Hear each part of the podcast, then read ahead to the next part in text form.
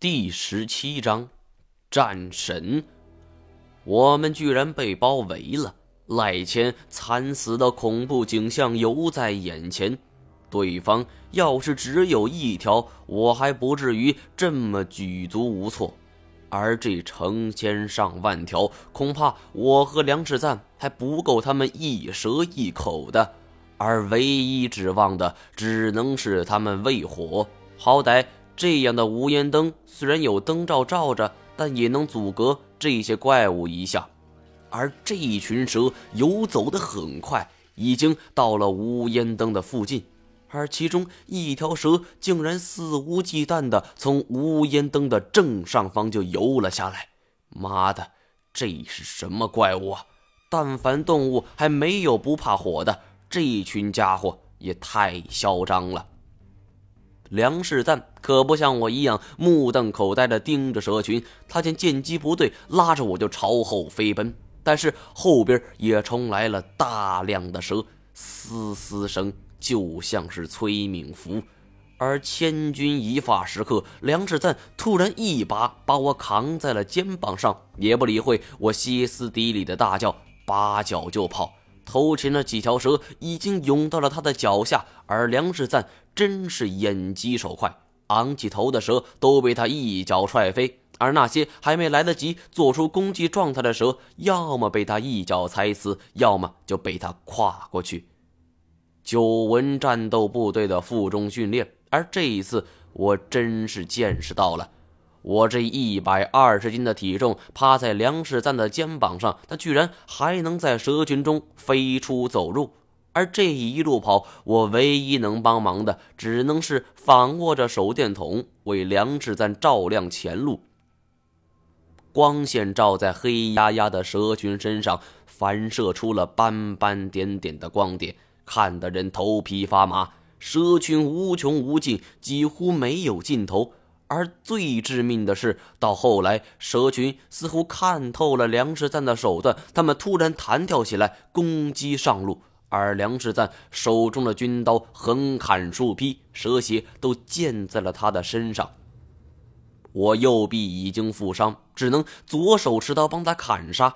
可是我现在的姿态太诡异了，直接就导致了我挥刀动作变形，有几次都险些害梁世赞的后背被咬。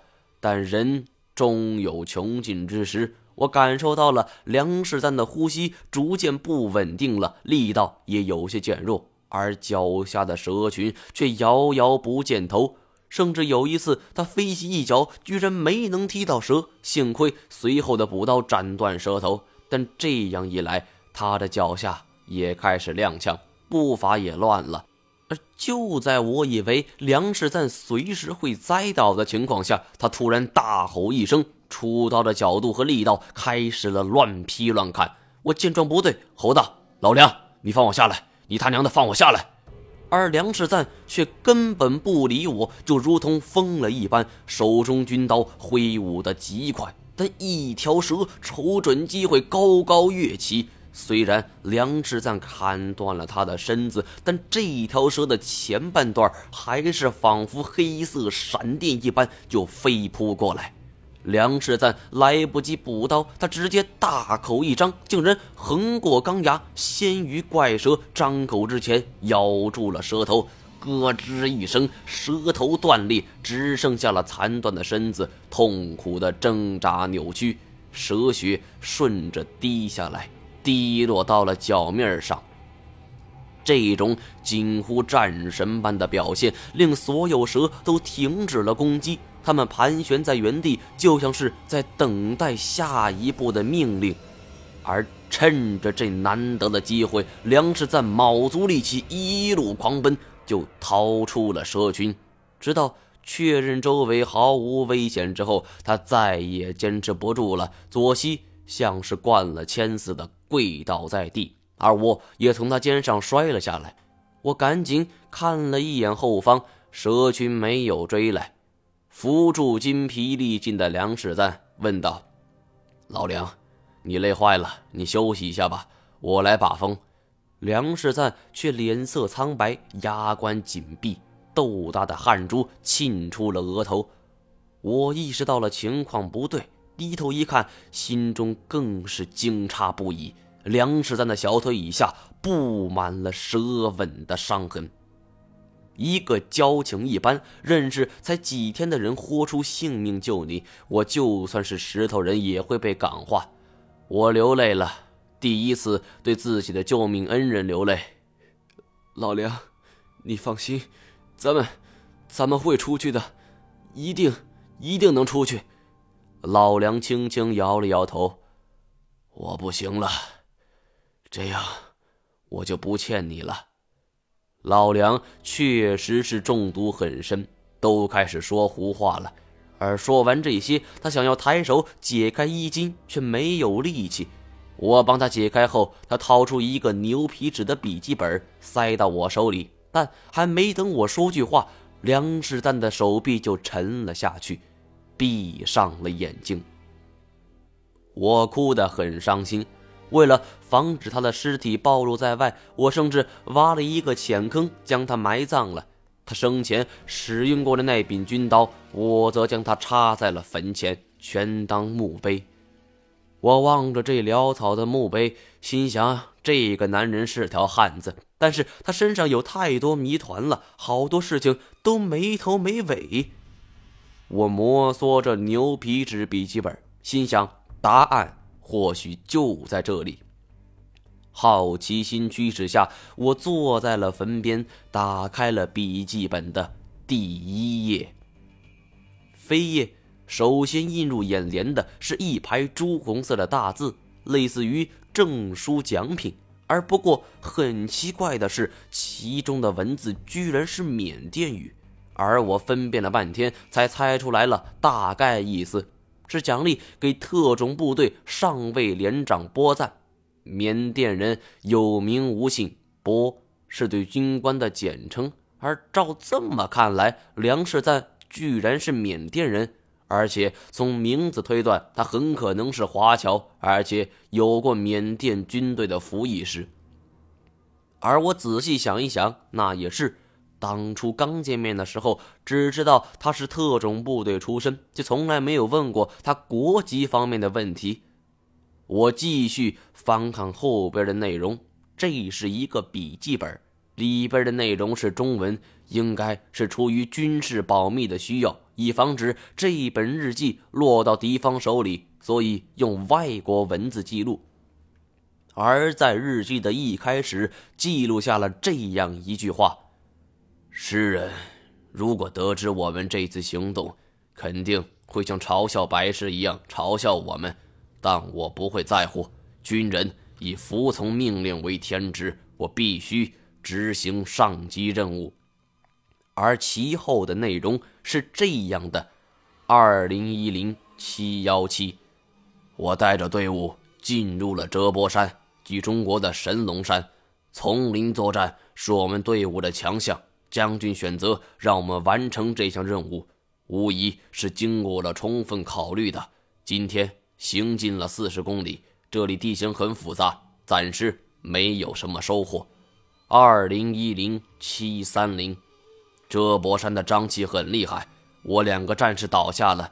来到这里已经两个星期了，依旧没有什么收获。前边就是中国的边界了。我们这般贸然过去，肯定会引起军事冲突的。我得请示将军下一步的行动。二零一零八三，短短四天时间，我手下的人已经倒下了一半。疟疾就像是隐形的刺客，随时会夺取他们的性命。将军下令，我们不惜一切代价找到目标，但是。我真的撑不下去了，多刚他们一直游说我，希望我能够撤回去，但是将军对我有知遇之恩。二零一零八幺三，真的撑不住了，我们遭到了不明生物的攻击，对方来无影去无踪，手下士兵死伤殆尽，难道是中国军队发出的警告？应该不是，这可能是一种未知的知名动物。我知道是时候做出决断了。进入雨林四个星期了，我下令撤军。二零一零八二零，我回到了熟悉的部队驻地，没有意外，我被降职了。不过不要紧，优秀的军事将领会在实践中学习。这一段时间，我已经将在遮伯山的遭遇反复总结，而我期待着我还能有雪耻的机会。但是将军却不这么认为，他似乎很不满意。二零一零九二零。这一个月以来，发生了许多不可思议的事情。一向牢固的训练设施接二连三的发生意外，甚至我向新兵示数手雷的战术投掷时，音信都比原来少了五秒。班长、排长因为事故相继牺牲，我预感到是有人做了手脚。是谁？难道会是他？二零一零九二三，终于迎来了一个好消息。今天来了一个中国人，他叫甘孝谦将军，指示由他帮助我们执行任务。将军主动给了我们一个雪耻的机会，这让我感激不已。看到这里，我虎躯一震。干笑前，这是我那位失踪了五年的亲戚呀！就连警方都找不到他人，原来他居然来到了缅甸。论起来，这位亲戚，我叫他二表哥，而我入行多少也要拜他所赐。本以为我能靠他大赚一笔，而没想到五年前他突然失踪，活不见人，死不见尸。失踪前也没跟我说去哪里，而谁能想到他居然来了缅甸？而且梁世赞在日记中标注的时间跟二表哥失踪的时间吻合，绝不存在同名同姓的情况。我长舒一口气，二表哥失踪的事情像是一块大石头似的压在我心底，终于如今得到了解脱。而那甘孝钱这么多年去了哪里？是死是活呢？我接着看了下去。二零一零十零二零，经过这么多天的准备，我的队伍得到了充足的补充和休整。将军也亲自找我谈话。我现在就像是等待打开牢笼的老虎，就准备打一场漂亮的翻身仗了。奇怪的是，日记到这儿就中断了，后边全都是空白页。而为什么都没有呢？从中间的内容来看，我以为梁世赞接下来会写到他们第二次执行这个任务，而哪知道并没有。是出于这一次任务的绝密性，还是其他什么原因呢？而我随手将这个日记本放进了背包，我总觉得这个故事肯定有下文。虽然看完了前面的故事，但如果能从这里生还的话，我还要认真研究一番。